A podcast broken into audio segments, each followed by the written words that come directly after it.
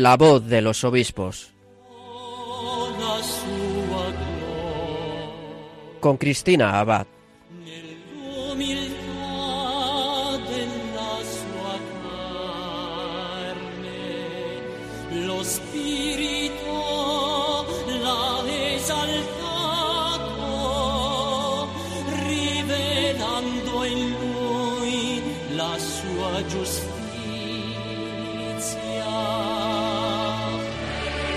Muy buenas noches, queridos oyentes de Radio María. Un cariñoso saludo de quien les habla Cristina Abad.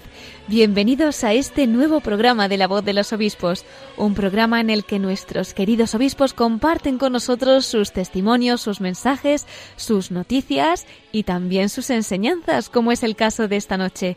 Y es que ante la preocupación que tenemos muchos sobre los peligros que está introduciendo la llamada ideología de género en los niños, en los jóvenes, en las familias, colegios, en fin, en toda la sociedad, pues nuestros pastores nos guían hacia la verdad y nos marcan el camino correcto a la luz del magisterio de la Iglesia. Sabemos que muchos de ustedes, sobre todo los padres de familia, están preocupados por la situación de sus hijos en los colegios o quizás los diagnósticos de ciertos hospitales ante diversas situaciones. Bueno, pues hoy queremos compartir una conferencia que impartió el obispo de Asidonia Jerez, Monseñor José Mazuelos, sobre la familia, ideología de género y transexualidad. Esta ponencia la impartió el 6 de noviembre de 2018 en el Salón de Actos del Seminario Diocesano de Ciudad Real. Les comento además que Monseñor José Mazuelos es licenciado en Medicina por la Universidad de Sevilla y también doctor en Teología Moral por la Academia Alfonsiana Universidad Lateranense de Roma. Nosotros tuvimos el honor de tenerle en este programa hace dos años, cuando nos habló sobre la bioética y la moral en el ámbito de la medicina. Si alguno quiere escuchar este programa en nuestro podcast con fecha del 9 de julio de 2017, puede encontrarlo en nuestra página web. Y hoy le agradecemos a Monseñor Mazuelos que nos haya concedido el poder compartir esta conferencia tan necesaria para aclarar la confusión que la ideología de género está trayendo al mundo y sobre todo pues los peligros que encierra. Vamos a escuchar al obispo de Asidonia Jerez, Monseñor José Mazuelos.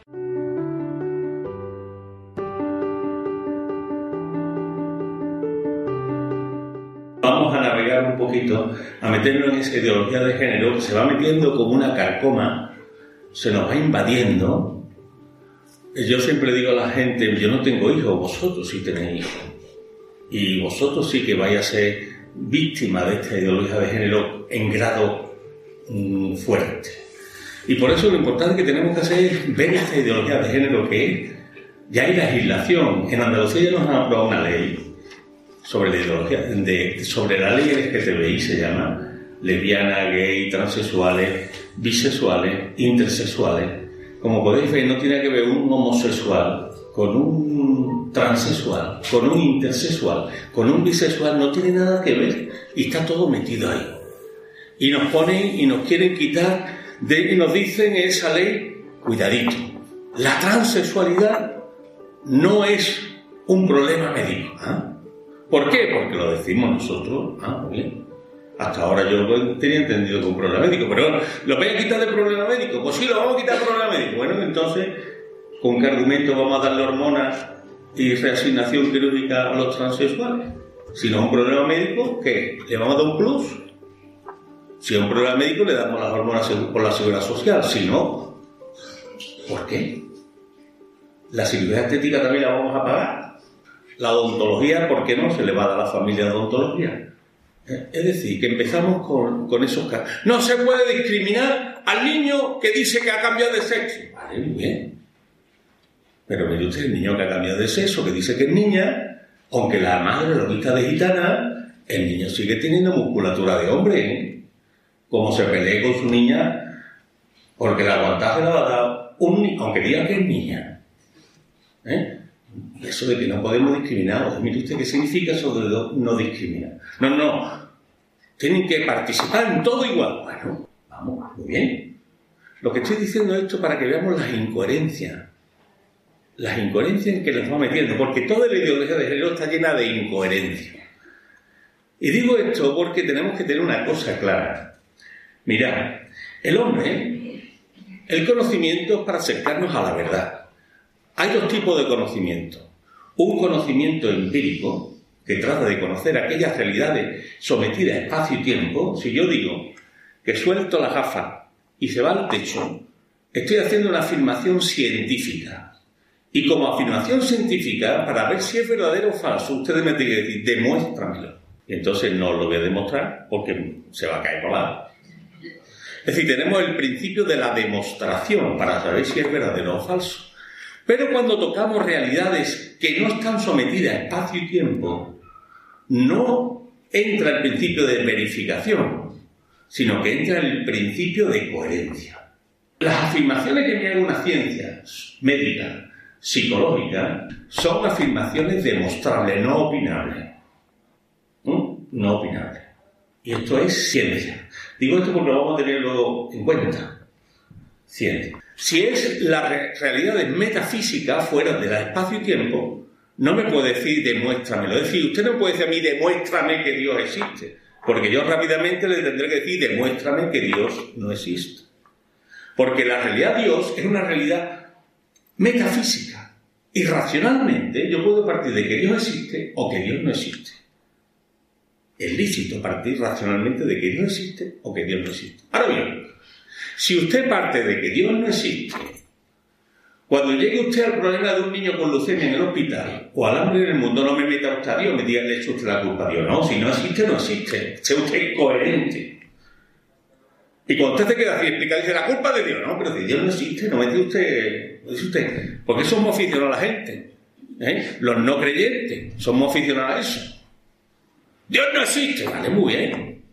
¿Y por qué se pone un niño de leucemia en el hospital? ¿Lo quiere explicar? La culpa de Dios, no, si Dios no existe, ¿de quién es la culpa? Porque para negar a Dios, decir que Dios no existe hace falta tener fe y grande.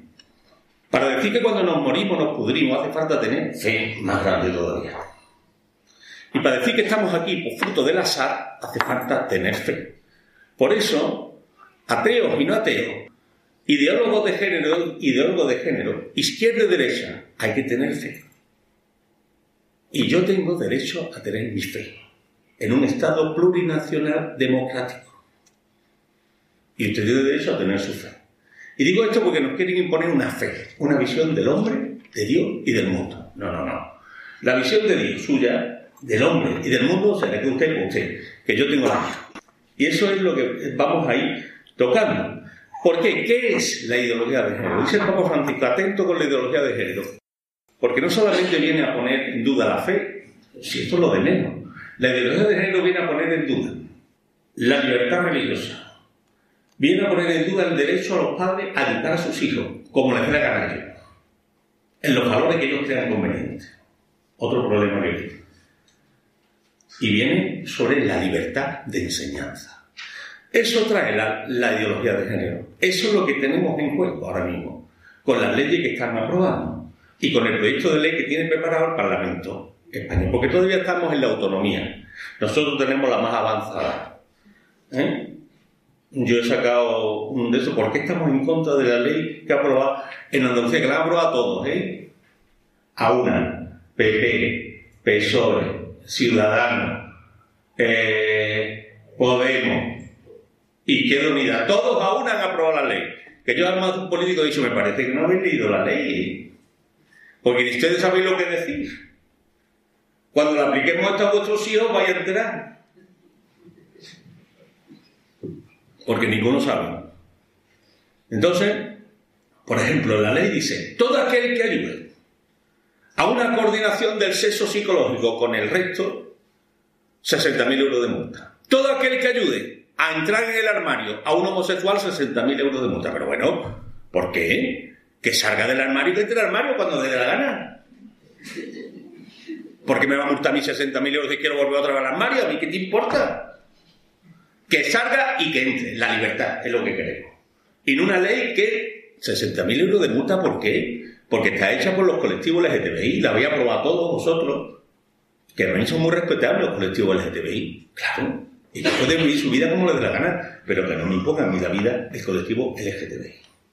A lo que voy. Ideología de género. ¿Qué es? ¿Qué parte? Como toda ideología, crea la realidad. Todo aquel que acepta esta realidad, estupendo. Todo aquel que no acepta esta realidad, hay que cortarle la cabeza. Esas son las ideologías. Eso fue el nazismo, con su premisa, su presupuesto, la raza aria, eso fue el marxismo. Y entonces ahora viene la ideología de género y nos dice, el ser humano nace neutro. ¿Eh? Y yo digo, ¿has visto alguna madre cuando tiene un niño que le diga, ¡ay, mi neutro! ¡Qué lindo es! ¿A que no? ¿A que no hay ropita para los neutros? ¿A que hay el azul para los niños y la rosita para las niñas? No hay neutro, para los neutros no tenemos, el marrón. Entonces, parte de ahí, esa premisa, parece un absurdo, yo estoy ridiculizando, porque estoy queriendo poner un foco de luz para, para que veamos el absurdo en el que estamos metidos. Pero aquí todo el mundo se calla. Los médicos callados, los abogados callados, los otros callados. Los médicos dicen, tiene que dar hormonas. No, yo le doy hormonas, pero ¿qué estás diciendo? ¿Dónde estáis? Los padres mirando para otro lado. Hombre, ya está bien. Y esto no es guerra de obispos, no. También. A lo que voy. Porque dicen que, esto ya viene de antiguo, viene de, de, un, de un encuentro de la ONU de Pekín del 95, donde se empieza a hablar de género en vez de de sexo. Ya no se puede hablar de sexo, porque el sexo no es importante, lo importante es el género. Da igual ser hombre y mujer, porque, no, porque eso lleva a la discriminación de la mujer y en nombre del feminismo se meten por ahí. Y entonces, para no discriminar a la mujer, ya no podemos hablar de sexo, hay que hablar de género. El género es una cosa que yo deseo, que yo eh, elijo, el sexo no, el sexo es una imposición cultural, ser hombre y mujer es una imposición cultural, el hombre, el hombre no es natura, el hombre es cultura, y para imponer que el hombre es cultura, lo importante es determinar el género, que cada uno viva el género que quiera. Aquí lo importante es el género. Y ahora es género. No se habla sexo. Porque el sexo no vale. Es neutro. Y hay que dejar a que el individuo crezca y que elija. Por ejemplo, los estados intersexuales. Una patología médica, eso no lo quieren quitar. Y médica, médica, médica, 100%. Sabéis que ahí está el pseudo hermafroditismo, se llama, donde das un niño que tiene los testículos arriba, no le ha descendido, el escroto forma con una especie de, vagina, de vulva, y el pene es muy pequeñito y parece un clítoris grande. Y entonces, en ese estado intersexual, cuando nacían, antiguamente decía, ¡ay, es una niña! Claro, es una niña, la vestían de niña, toda la niña. Cuando llegaba la adolescencia y empezaban los testículos a mandar testosterona, le salía el bozarrón, le salían los... Claro, no era una niña, era un niño. Bueno, pues eso se sigue dando, muy, extraño, muy raro, pero se sigue dando. Y ahora viene una ley a decirnos, cuidadito, si nace un intersexual no se puede operar hasta que no sea mayor y decida, pero bueno, ¿por qué? Yo padre, ¿por qué? Con mi pediatra, mamá, ¿por qué no le vamos a descender los testículos y vamos a reconstruir eso bien? Por ley, no me da la gana. Yo a mi hijo intersexual voy a hacer, si es niño, va a ser niño. Y vamos a ayudar con la medicina a que sea niño. A cuento de que viene a meter una ley de que no podemos tocarlo hasta que él no elija. Pero bueno, veis un poco lo malévolo que viene. Porque es el deseo, lo que cada uno desee. Y hay que dejarlo que él desee. ¿Lo veis? Estos casos aquí ambiguos son el prototipo del deseo y la medicina tiene que estar al servicio del deseo y lo que desea cada uno. Porque aquí es la libertad suprema, la libertad relativa. La libertad siempre que acepte lo que yo te mando. ¿eh? Porque después, como quiera volver al armario, no te dejo. Yo no me voy a meter en la historia, porque ahí tiene la ONU y demás lo que sí. Es curioso porque este auge de la ideología de género. Oye, vemos un matrimonio estupendo. A mí me llama la atención ese matrimonio el matrimonio del neomarxismo con el neocapitalismo salvaje. Qué curioso, cuánto se quieren. A mí me hace una gracia ver a toda esta gente, neomarxista. No le voy a poner apellido al neomarxista. ¿eh? Al neomarxista. Enarbolando la bandera de la ideología de género, pero haciéndole el juego sucio al neocapitalismo. ¿Qué es lo que está detrás? Porque aquí detrás está esto, ¿eh? Y es lo que voy a intentar demostrar. Porque la biotecnología es el gran negocio hoy. Porque hay dos multinacionales que manejan la simiente de todo el mundo. ¿Sabéis lo que significa eso? De dinero. La simiente de arroz, de trigo, de cebada, de todo el mundo. ¿Sabéis lo que supone toda la cuestión de la vacuna? Acordarse hace unos años cuando la gripe había, que estábamos todos vacunados de gripe y entonces salió en la tele que venía la gripe aviar y había que buscar otra vez la vacuna en el mes de enero. Y la ministra se lo comió con papa y compró la vacuna. Y nos vacunamos otra vez sin necesidad. ¿Pero por qué? Porque la gran industria había dicho, esta vacuna me sobran y las compra, ¿sabes? ¿Cómo? Sí, sí, la va a comprar. Y en los medios de comunicación que manejan los medios de producción, empezamos a ver que se moría uno de gripe, otro de gripe. Ya la gente se pone nervioso. El año pasado se murió alguien de gripe. En la tele. No, no. Otros los años murió uno poco.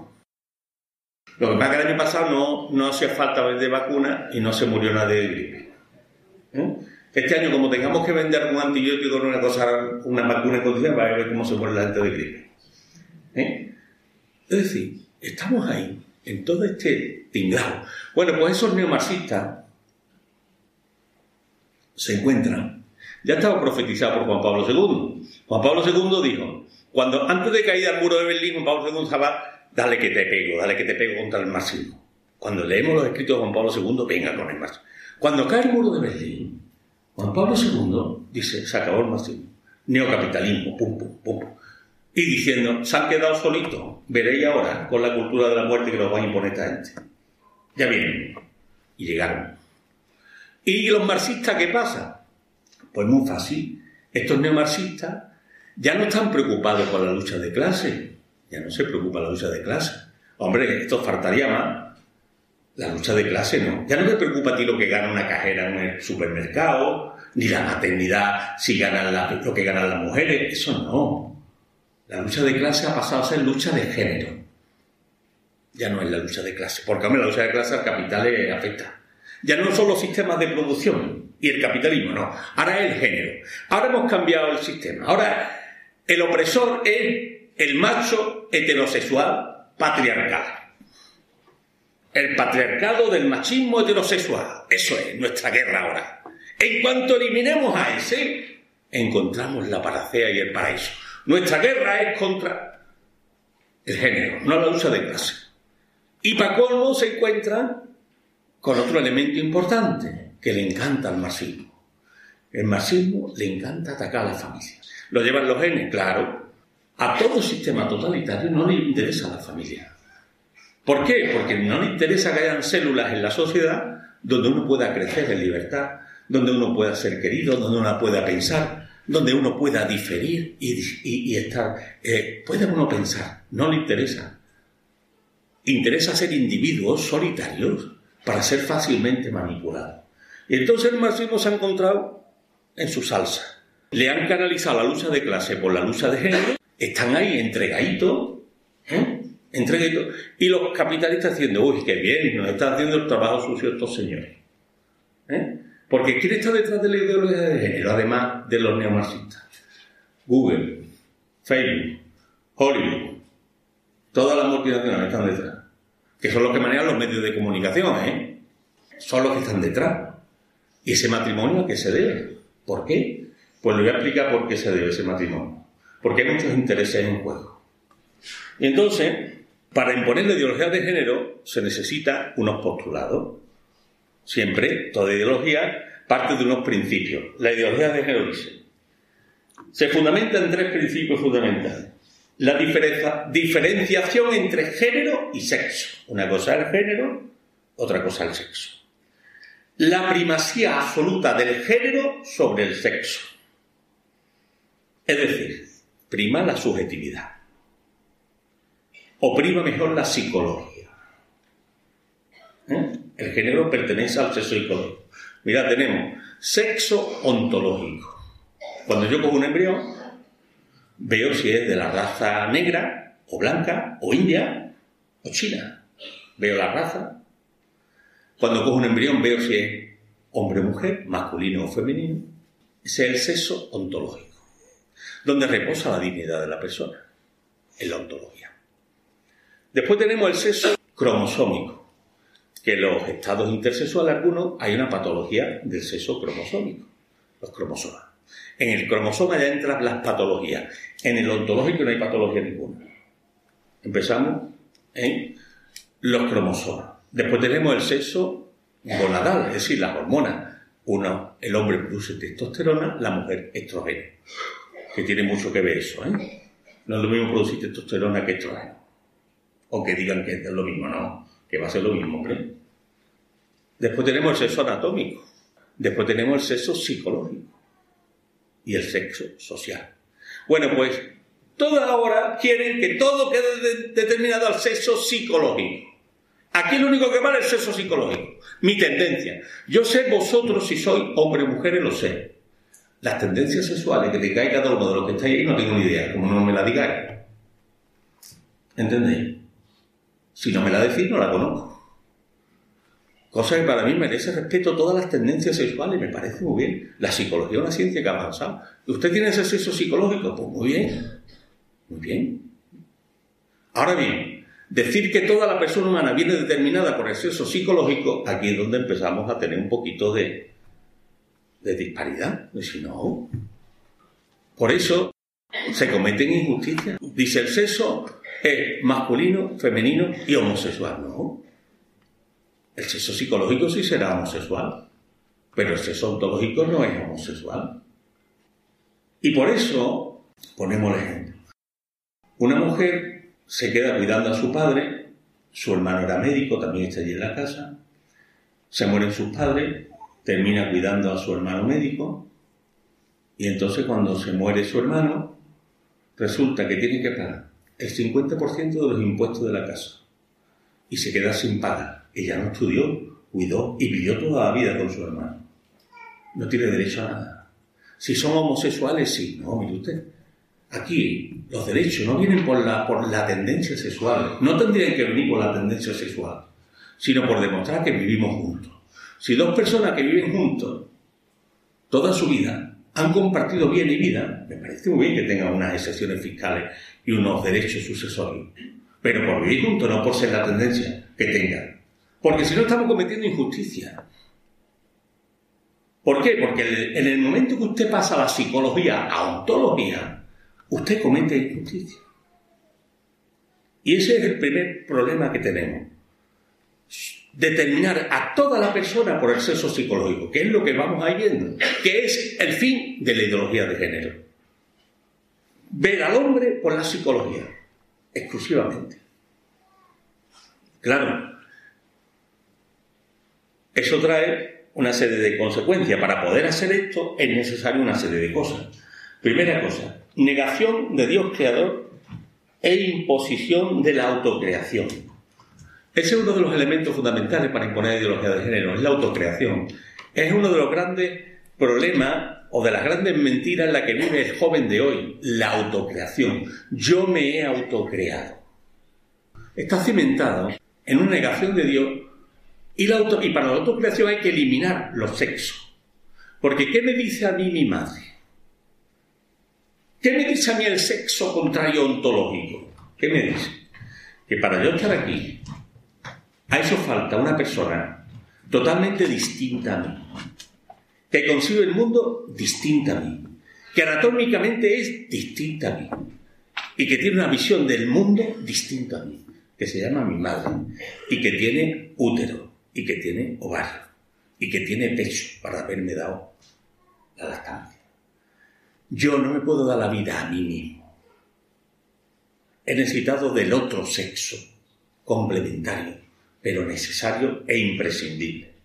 Por eso, cuando decía, es verdad que dos madres pueden tener un niño, pero ha sido siempre necesario el esperma.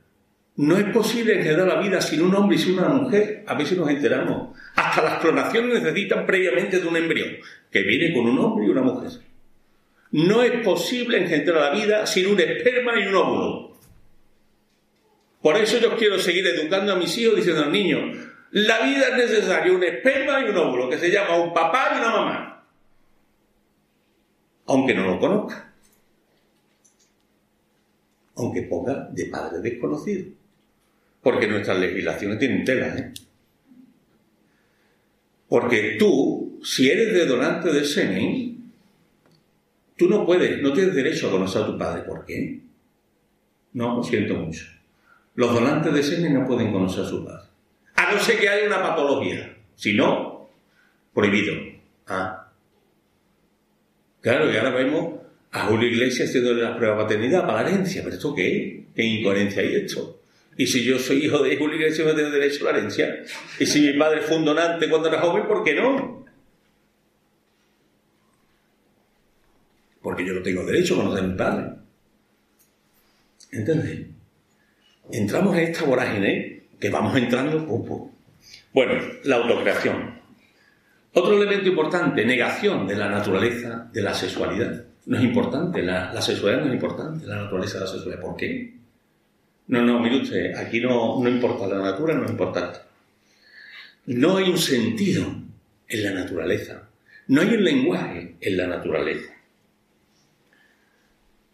No tiene nada, no, no, no influye para nada la natura de ser mujer o ser hombre. La sexualidad no influye en la persona humana. Cada uno elige lo que quiere hacer. Ahora eso sí, excepto la sexualidad homosexual. Esa sí va unida a la naturaleza.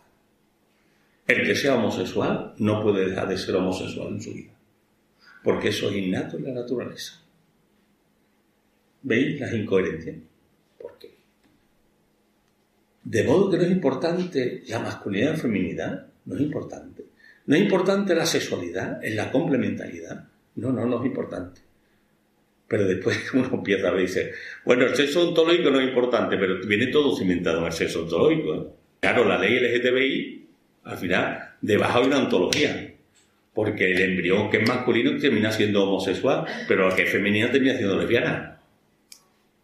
Lo que hay una ontología que no se puede cambiar. Que está ahí, o masculino o femenino. Después le damos los apellidos, como usted quiera. LGTBI, lo que usted quiera. Pero, primero, ahí tenemos el sustrato, para que veamos la incoherencia que hay. Después tenemos el ataque a la familia natural, lógicamente, la ideología de género se ha ido atacando a la familia natural mmm, mediante unas legislaciones de equiparar familia a lo que no es familia, matrimonio lo que no es matrimonio, y yo no estoy en contra, como he dicho antes, si le queréis dar a los dos homosexuales unos beneficios, pues dárselo, no pasa nada. Pero no me digáis que es matrimonio. No me digáis que el acto conyugal es lo mismo que el acto homosexual, no tiene nada que ver una cosa con la otra. Mire usted, el acto conyugal es una persona que vive un yo configurado masculinamente, que sale al encuentro de otra persona totalmente distinta, configurada femeninamente, que es el otro, que concibe el mundo de forma distinta, que hay hasta cierto reparo de ahí en busca del otro, que tiene estrógeno y este tiene testosterona, que es más sensible, que, oye, que no sé, que hay que ir en esa complementariedad, y un yo que sale al encuentro del otro totalmente diferente, y ese encuentro del yo y el tú engendra en nosotros, en la procreación. Eso es el acto conyugal.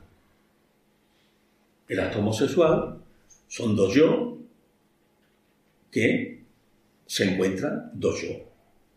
No un tú y habla de un nosotros, son dos yo. Sin meterme a valorar nada, sino simplemente con el sentido común de lo que es una cosa y lo que es otra. Porque ustedes son dos cosas distintas, no son dos cosas iguales. Es que usted tiene que decir que son iguales, pues no me da la gana. ¿Me explico? Entonces tenemos que entender un poco ese ataque a, la familia, que parece que ahora ya cuesta hombre y mujer. No, porque yo sigo creyendo en la familia. Yo sigo creyendo en el padre y la madre. Yo sigo creyendo y enseñando a mis niños que para tener un, para engendrar la vida hace falta tener un padre y una madre, un esperma y un óvulo. Porque cuando mi hijo estudie biología, que sepa la verdad. Si le vamos a enseñar biología, si le vamos a enseñar otra cosa, cuando le enseñe psicología, que le enseñe otra cosa, pero la biología no.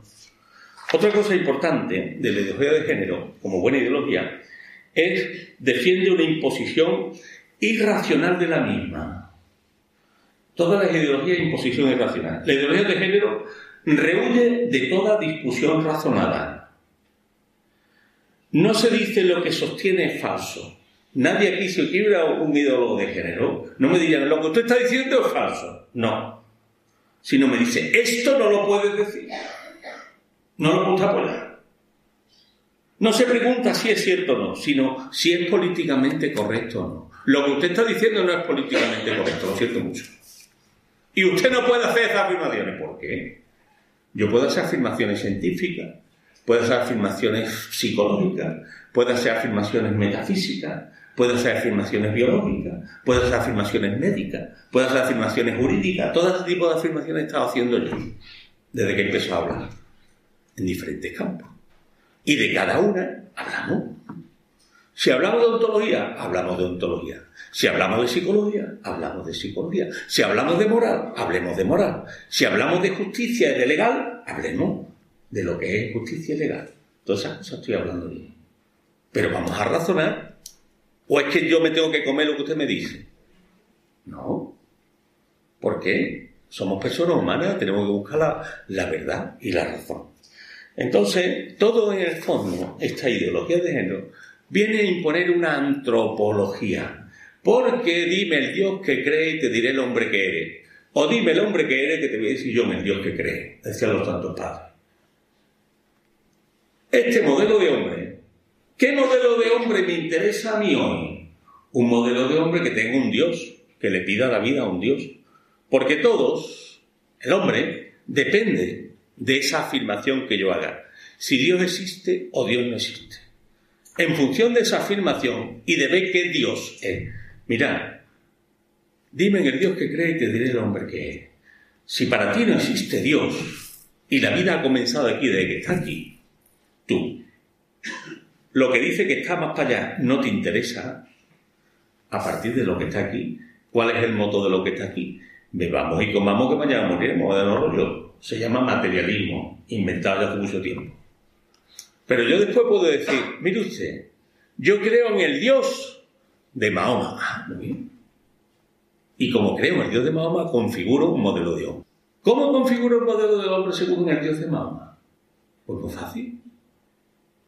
Para el Dios de Mahoma, el hombre no está creado a imagen y semejanza de Dios. Para el Dios de Mahoma prima la comunidad islámica al individuo. Por tanto, todo aquel que ponga en juego la comunidad islámica sobra, porque prima la comunidad islámica al individuo. Y eso es lo que tenemos. Por eso cuando tú te metes contra el Islam, automáticamente estás poniendo en juego tu vida. Porque como individuo no vales nada. Porque no estás creado en más y semejanza de Dios. Y desde el cristianismo decimos, en el Dios de Jesucristo, el hombre está creado de más y semejanza de Dios, también para el Dios judío. Pero nosotros decimos, estamos creados de más y semejanza de Cristo. Y si estoy creado de más y semejanza de Cristo, me lleva a que todo hombre tiene una dignidad. Y me lleva a que toda vida humana tiene una dignidad, desde el comienzo hasta el final. Y los débiles son más queridos todavía. Porque he partido del Dios cristiano. Vemos Usted parte de que Dios no existe la autocreación. Bueno, pues pero eso usted, ponga usted en cuarentena sus tesis también. Entonces, a lo que yo voy, el modelo de hombre. Dime Dios que cree del hombre que es. ¿Qué es lo que persigue toda esta ideología de género? Pues mire, usted es el primer perdaño para llegar al transhumanismo. Ahora me explico esta palabra que viene ahora. ¿Eh? El transhumanismo. El transhumanismo es la antropología que está queriéndose imponer actualmente. ¿Qué dice el transhumanismo? Hay que romper las fronteras de la naturaleza del ser humano y todo lo técnicamente posible se debe hacer. Y todo lo que desea el hombre se puede hacer. Y un hombre cimentado en el relativismo moral, no existe verdad, cada uno tiene su verdad, todo es opinable. Lo importante es la libertad que hace lo que te apetece. Al fin, como decía Benedicto XVI, de esta forma, con esta antropología, llegamos, decía Benedicto XVI, al hombre del deseo. Entonces, llegado a este, a este, a este hombre del deseo, todo lo podemos hacer. El transhumanismo dice que la perfección se alcanzará cuando se pueda poner toda la biotecnología al servicio de mejorar al hombre en todos los campos.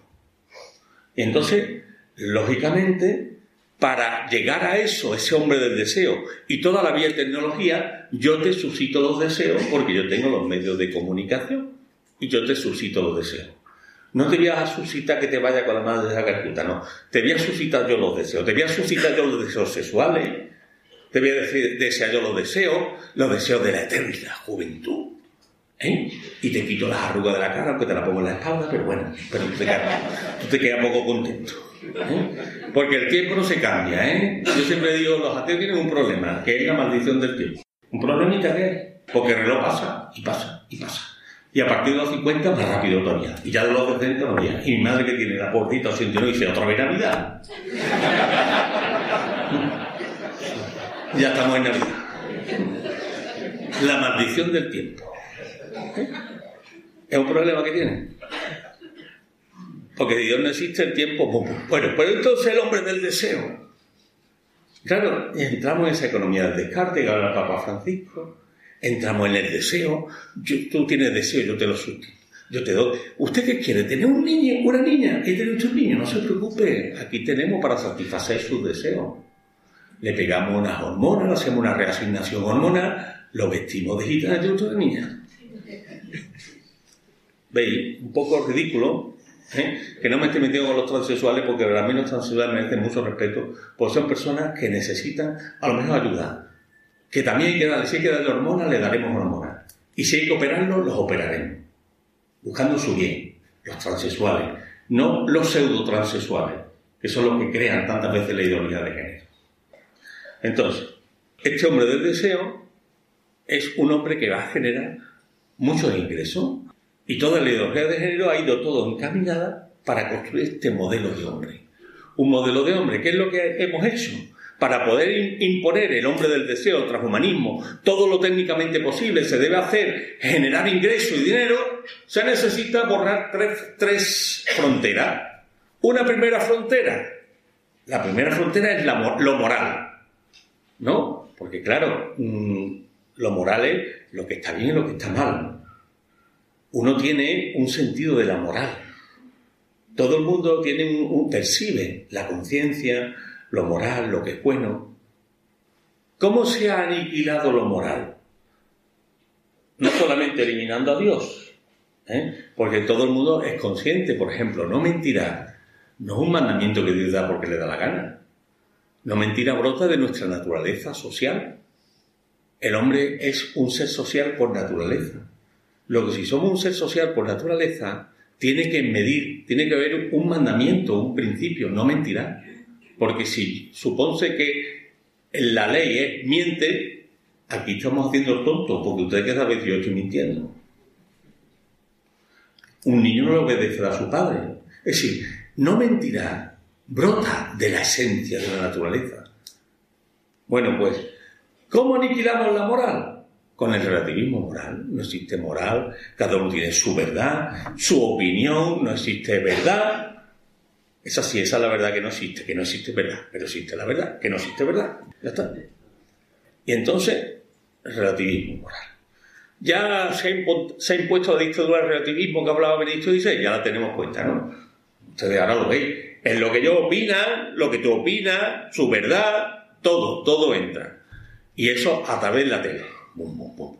Yo recuerdo un programa de televisión, una catedrática de microbiología, hablando del SIDA, de cómo se transmitía el SIDA, y aparecía la perita. ¿Eso es lo que usted opina? Ah, vale, muy bien, lo que yo opino. Pues y se impone, y te pones con jóvenes. ¿Eso es lo que tú opinas? Bueno, la ciencia es demostrable, no es opinable, es demostrable. Entonces, relativismo moral. Todo vale. Otra frontera que voy a quitar, lo legal. Y entonces hemos metido todas las leyes de matrimonio homosexual, la ley de divorcio express, la ley de fecundación in vitro, la ley de poder, yo puedo ser padre y madre lo que me da la gana, y ahora la siguiente es la frontera de la biología. Y ahora usamos a los transexuales como bandera. La ideología de género, ¿se lo veis? Aquí los tenéis. Estos son personas que tienen una aversión al sexo que tienen, al cuerpo que tienen. Se sienten prisioneros en un cuerpo extraño y ellos son el prototipo del género. En el momento que le damos hormonas y lo operamos, se ponen estupendos. Bueno, se les ayuda en ciertos casos. Entonces, luego aquí los tenéis. Y en nombre de esto y ponemos género. Por tanto, si un niño viene diciendo en el colegio que quiere ser niña, automáticamente entra el protocolo de la Junta de Andalucía, lo metemos en el protocolo con el psicólogo, le metemos sus hormonas y si viene apoyado por la madre, estupendo. Las hormonas rápido y cuanto antes le hacemos la reasignación quirúrgica, porque es lo que hay que hacer. Y decimos, ¿qué dice la medicina? La medicina dice que el 75% de los niños que dicen que quieren cambiar de sexo. Cuando llegan a los 12 años a la pubertad, no quieren cambiar de sexo. Demostración científica, no opinable. Por tanto, no una aberración que por ley a un niño que diga que quiere ser niña, sin más se le aplique el protocolo y se le tenga que dar hormonas, sin más. Habrá que decirle a los padres de los colegios católicos, a los padres de los niños de catequesis, de mira, el meneste que lleva a tu hijo otro psicólogo, otro psiquiatra, a ver si es posible una coordinación entre todos los sexos. Si después se diagnostica una disforia de género, aquí estamos nosotros para ayudarle. A lo que haga falta, ¿eh? Si hay que llegar para que no se suicide a la operación, ahí estamos nosotros. Pero no nos adelantemos. No nos adelantemos. Objeción de ciencia se llama eso. Querida Junta de Andalucía, yo tengo objeción de ciencia con mi niño. Y no me da la gana ni que le dé hormonas, ni que me trates a mi niño como niña. A partir de cuando sea mayor de edad ya veremos lo que hacemos. Yo soy padre y tengo derecho a esto. Y voy a buscar la opinión de un médico y de un psicólogo. No el tuyo, el mío. El que me gana. ¿Entendemos? Son los padres los que tienen que... Después, a su hijo lo vamos a educar en el género, a mi hijo le educo, lo educa usted en la paternidad y la maternidad. A hijo lo educa usted de que es importante la masculinidad y la feminidad. Lo dice usted y yo, los dos, lo vamos a educar a eso, que tengo derecho. Y después lo vamos a educar los dos al respeto a todos los géneros que existan. Porque eso siempre. Al respeto de todos los géneros. Y a mi niño le voy a educar yo que haya una coordinación de todo su sexo, que pienso que es lo más adecuado. Que todo su sexo psicológico, ontológico, cromosómico, gonal, en toda una armonía. Si puede ser, si no puede ser, pues ya veremos la solución que le vamos a dar. Nosotros nacimos ahí, donde había de todo, ¿sabe usted? De todo. Y esclavo, y esclava. De todo. Y el pobrecito que nacía de esclavo la llevaba clara. Y si se convertía, ahí estaba, convertido. Por eso no nos asustan. Pero lo que sí tienen una cosa clara esa gente. El encuentro con Cristo les lleva a ese amor y a no, ser, y a no traicionar el amor. Y no hay amor sin verdad y no hay verdad sin amor, decía Juan Pablo II. Por eso, a partir de aquel momento, toda su vida entraba en un proyecto existencial sobre la verdad del ser humano, también con su sexualidad, sobre la verdad de la persona humana. Y empezaban como siguiendo el encuentro con Cristo resucitado, la primera cosa es la dignidad de toda persona humana. Segunda cosa, la familia cristiana, donde la sexualidad no se vive para disfrutar y como un juego, que es lo que le dicen a los jóvenes hoy. La sexualidad es un juego. Aquí ha jugado todo el mundo. Lo importante es que no, que no infecte al otro. ¿Eh? Y van en los colegios y le dan esa educación afectivo-sexual y le dicen a los niños, niños, ¿eh? ya, venga niños, a disfrutar. Porque cuando nacen las hormonas, y te viene, esto es irresistible. Anda, ya no es el hombre cultura, ya es natura solo. Ahora como los perros. Y entonces toma, te dan un preservativo.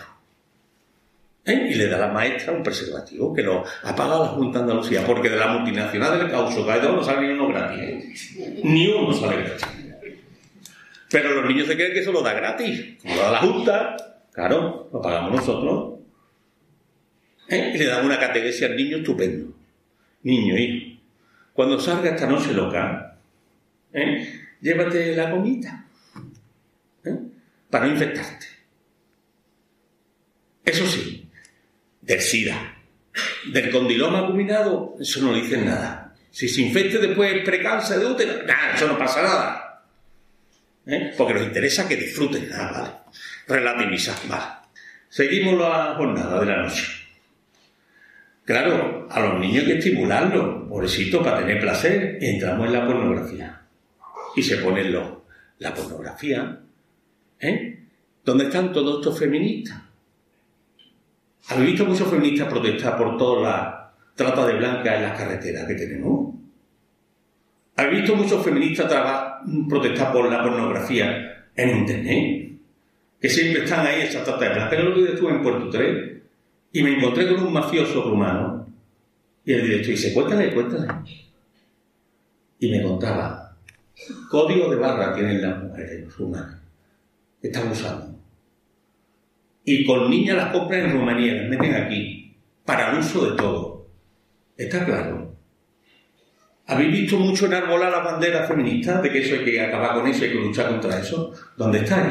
Pero claro, el placer, la pornografía, se le mete al niño a su pornografía. Porque hay que tener, estimularse. ¿Y dónde está la mafia? En la pornografía. Ahí está la mafia porque genera dinero. Ya tenemos la multinacional del caucho recibiendo dinero. La pornografía y la dignidad de personas recibiendo dinero. Pero llega la noche loca. ¿eh? Normalmente las niñas que las masculinizan, cuando se masculiniza la niña porque está ovulando, claro, pobrecita niña. Y ovula. Y llega la noche loca y como le han enseñado que hay que obtener el máximo placer, dice que la gomita te lo ponga la profesora y la tira. Ya no hemos quedado sin goma. ¿Y ahora qué pasa? No pasa nada.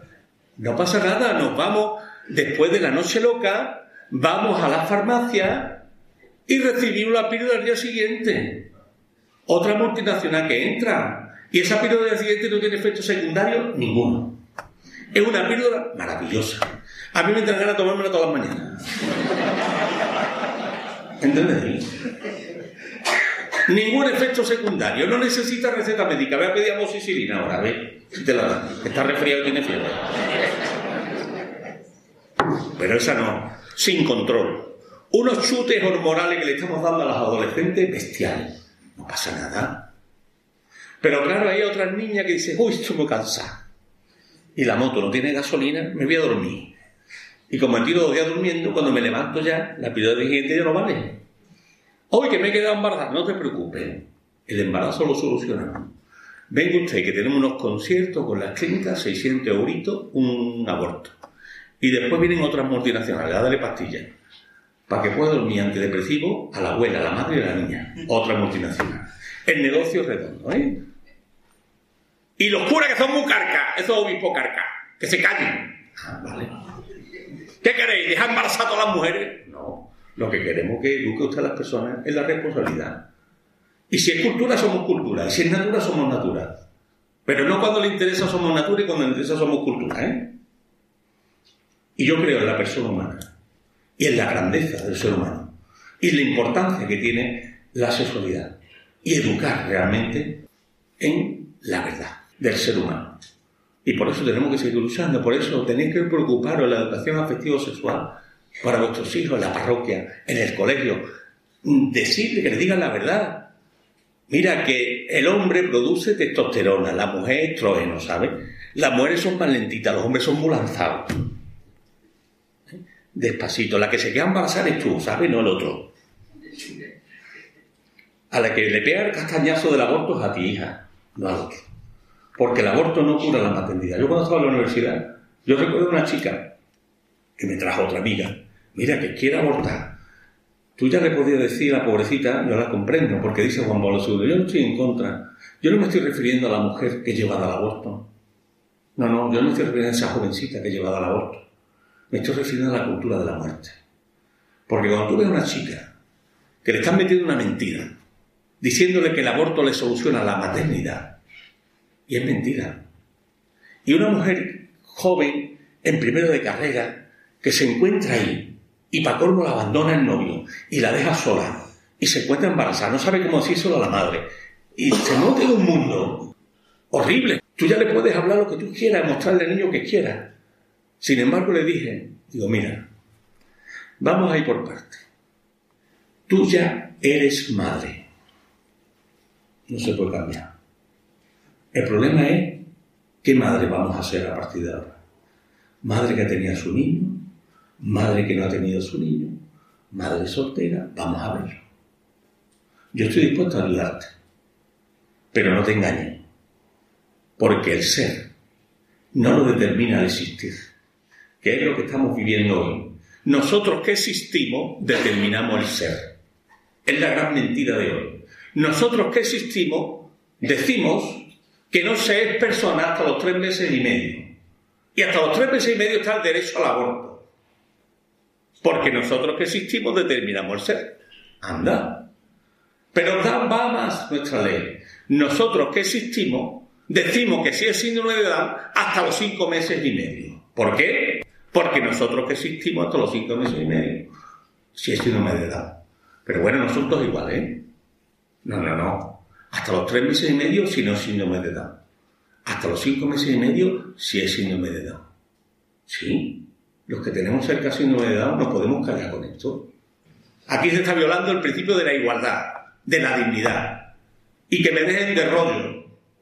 Es que no le podemos imponer a una madre un síndrome de Down. ¿Cómo que le vamos a imponer a una madre un síndrome de Down? Y por eso tiene que agregar los cinco meses y medio. ¿Por qué no usted una estimulación de verdad a los síndromes de Down? Que la psicología tiene mucho avance para estimular. Porque ahora dinero, ¿no? Pues estimule usted. ¿Qué es lo que tiene usted que hacer? Y díganle usted a los padres, no se preocupen, que tenemos centro para acoger a los hijos si ellos faltan. Ayudemos y humanicemos a esas personas. Pero lo que no puede ser un profesor sinvergüenza de la Facultad de Medicina de Sevilla, decir que desde que tenemos el diagnóstico prenatal estamos acabando con los hijos Claro, y nos va cargando a todos, nos va a acabar con ellos. ¿Y por qué hasta los cinco meses y medio síndrome de edad? Por el negocio de la fecundación in vitro.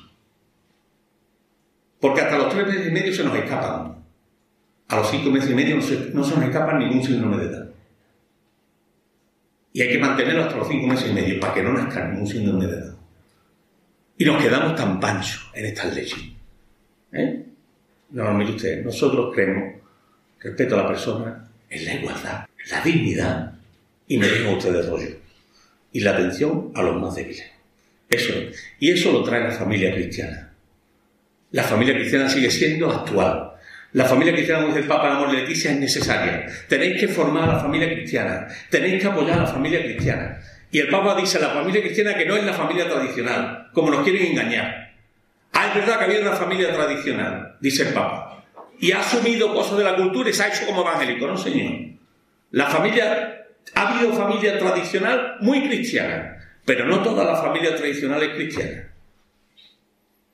Y es verdad que ha habido familias tradicionales donde ha habido violencia a la mujer que no tenía nada de cristianismo, porque la familia cristiana viene regida por el amor, el respeto y la entrega. Eso es.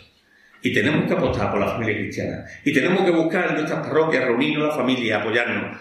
Y los padres, y escuela de padres, y educar a nuestros hijos, buscar una educación afectivo-sexual que no se la va a dar al Estado. Que tenéis que defender a vuestros hijos vosotros. Y tenéis que defenderos vosotros para que nos imponga la ideología de género. Porque como toda ideología, siempre al final vamos con este transhumanismo a la economía del descarte, que es el darwinismo social. Los fuertes, los que tienen dinero para satisfacer sus deseos, estupendo, tendrán niños, elegirán al niño la carta, harán lo que les dé la gana. Pero los pobrecitos vendrán eliminados. Pues no, señor, nos revelamos a la ideología del género y al transhumanismo. Bueno, pues queridos hermanos, esto son unas pinceladas y espero que os ayuden. Y ya sabéis que no nos asusta nadie, porque todavía el emperador nos ha casado con el caballo. Muchas gracias. Así concluía su conferencia sobre familia, ideología de género y transexualidad el obispo de Asidonia Jerez, Monseñor José Mazuelos, una charla que impartió el pasado noviembre en el Salón de Actos del Seminario Diocesano de Ciudad Real. Le agradecemos a Monseñor Mazuelos su valentía en estos tiempos difíciles en que la familia está siendo tan atacada y la claridad con la que ha expuesto la verdad a la luz del magisterio de la Iglesia, como obispo y como médico experto en esta materia. Si alguno se ha incorporado más tarde, ya sabe que podrá escuchar esta conferencia a través del podcast de Radio María. Como siempre, cualquier comentario que nos quieran hacer lo pueden enviar a la voz de los obispos arroba radiomaria.es. Muchas gracias a todos por habernos acompañado una noche más y hasta dentro de 15 días, a las 9 de la noche y a las 8 en Canarias. La semana que viene podrán escuchar a esta hora el programa Mirada de Apóstol con el Padre Miguel Segura. Así que hasta dentro de dos semanas y a seguir rezando por nuestros obispos. Se despide Cristina Abad. Les deseo que sigan pasando un feliz verano, que Dios los bendiga y que la Virgen María los guarde bajo su manto.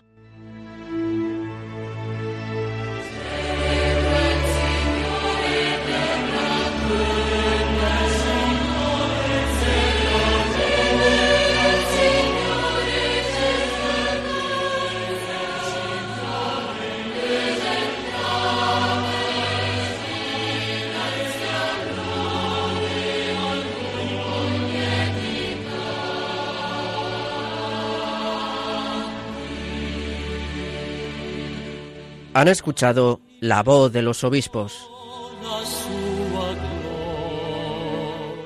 Con Cristina Abad.